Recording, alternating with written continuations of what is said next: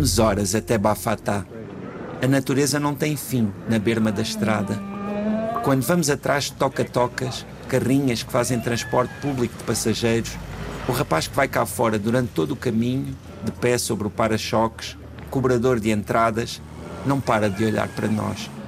Nós, quando não olhamos para aldeias, mato, gente a caminhar em linha indiana, também não paramos de olhar para ele.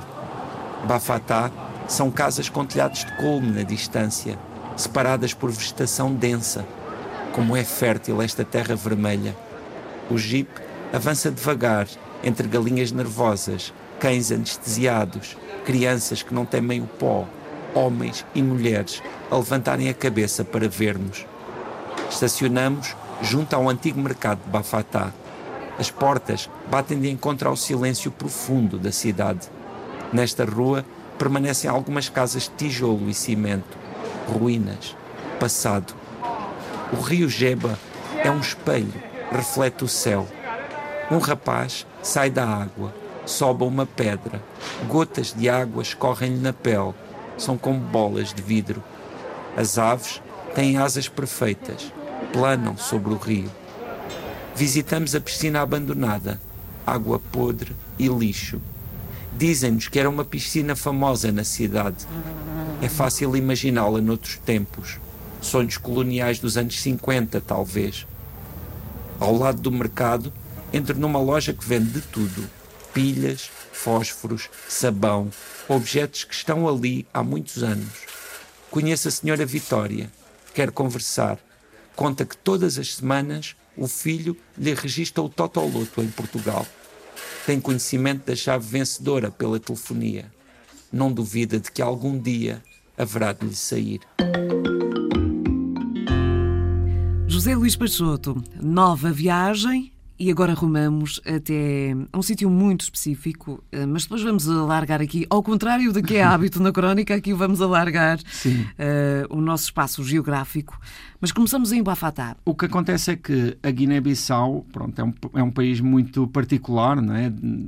É um país que tem vá lá, uma estrutura que é muito diferente não é, de, de, de, daquela que nós estamos habituados nos nossos países europeus e mesmo falando do, dos países africanos que a circundam, a Guiné-Bissau é um país que tem carências muito grandes e, e isso nota-se nas suas cidades, e no caso uh, em Bafatá. É? Bafatá é a terceira cidade da Guiné-Bissau Uh, fica a 150 km de Bissau. O caminho entre essas duas cidades é, é, logo uma experiência, não é? porque vamos ali no, no meio da natureza absoluta.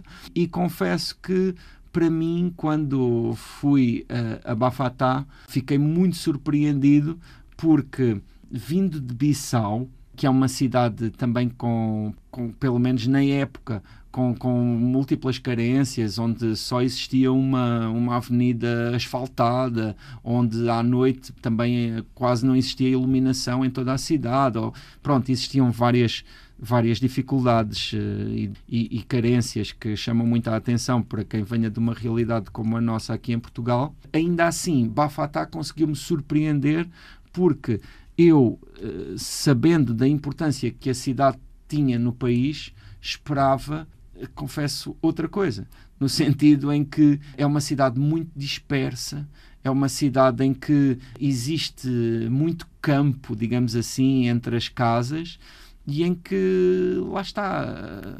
Mas depois existem... facilmente encontras fachadas, não sei se ainda aos prédios completos, mas pelo menos fachadas de alturas que, eh, olhando para isto, eh, nos falam de glória, de, de, de populações que passaram por ali, que deixaram o seu marco, porque era sim, sim, um sítio muito, muito importante. Uh, uh, Bafatá foi um lugar onde existiu presença colonial portuguesa, não é? e essa presença colonial deixou alguns edifícios que ainda são uh, ali em termos, vá lá, arquitetonicamente arquitetónico, falado, digamos assim, de património edificado, como é o caso do mercado, como é o caso de, de toda essa área uh, onde existe ali uma piscina que, pronto, que no seu tempo deve ter sido muito impressionante, mas que hoje é uma ruína não é? e que está num estado muito, muito difícil. Também uma coisa curiosa é que Bafatá foi o lugar onde nasceu Amílcar Cabral. Não é? O Amílcar Cabral que tem uma importância enorme não só na história ali da, da Guiné-Bissau, uhum. mas também na história de Cabo Verde e é justamente aí nessa área, próximo desse mercado, onde existe uma rotunda com um pequeno monumento também a relembrar essa parte uh, de, de, um busto que, que relembra que Amilcar Cabral nasceu aí. É ali. Uh, Ora, e vamos agora olhar, vamos, vamos sair de Bafatá por uns, uns uhum. instantes, porque tu ficas aí no fascínio pela, pela localidade. Mas uh, sei que a Guiné, a Guiné é um dos, dos sítios do teu coração. Sim, porque o, há pouco estávamos a falar não é, da precariedade das condições no país. Essa precariedade ela nasce eh, em grande medida também da história do país, não é? da forma como tem havido golpes de Estado, guerra, várias, várias circunstâncias que, pronto, que não ajudam claramente a que o país não é, se estabeleça.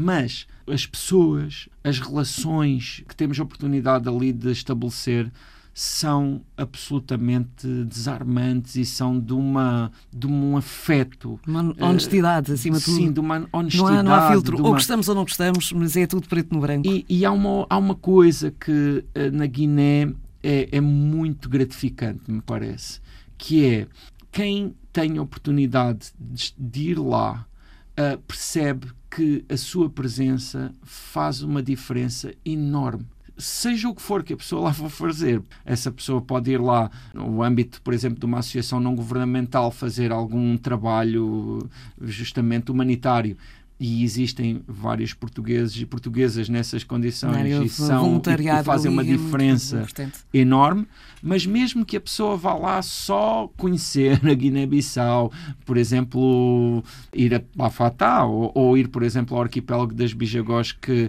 que é muito famoso, acaba por ter uma importância para aquela comunidade, não só por trazer eventualmente uh, não só capital, mas também algumas coisas que ali são altamente raras, mas também só por estar ali e por, por contribuir para esse intercâmbio. E efetivamente a Guiné-Bissau é um país que para nós é muito desconhecido e que é riquíssimo em múltiplos aspectos. A sua mitologia, por exemplo, ainda hoje existe gente, por exemplo, que veste roupas e que depois na comunidade é entendida como tendo poderes sobrenaturais uh, e, e, isso é, é, verdadeiramente vivido ali. Depois há as, as questões também étnicas, das múltiplas realidades que, que compõem o país e claro, e depois há a natureza que é absolutamente transbordante, né? quer dizer, que é em toda a parte. E, e por isso a Guiné-Bissau para mim é um país muito marcante, entre o que podia ter uh, falado, escolhi falar de Bafatá, porque para mim, dentro do que eu conheci, uh, simboliza, lá está, esse caráter puro daquela realidade que me surpreendeu e, e, devo dizer, logo quando estava lá e, e, assim que saí, eu tive a certeza de que ia voltar lá. E espero verdadeiramente voltar lá e espero voltarmos aqui também a falar sobre outros lugares da Guiné-Bissau. Vamos com certeza, até porque houve uma entrevista de rádio interrompida. Sim, sim, sim. Entre as múltiplas experiências e aventuras que tive na Guiné-Bissau, uma delas foi justamente na rádio, numa rádio em Bissau, em que durante o programa estávamos constantemente a ter faltas de luz. Mas essas faltas de luz não eram não só no edifício da rádio, mas ali em grandes partes da cidade, o que lá está acabava com a emissão. E também um outro aspecto que para mim eu já estou quase, pronto, já estou muito experiente, que era mal entendidos Ou seja, estava a ter uma conversa, mas as pessoas que, me estavam a fazer, eh, a colocar questões e a falar, eh, às vezes tinham múltiplos mal-entendidos sobre questões que me diziam respeito.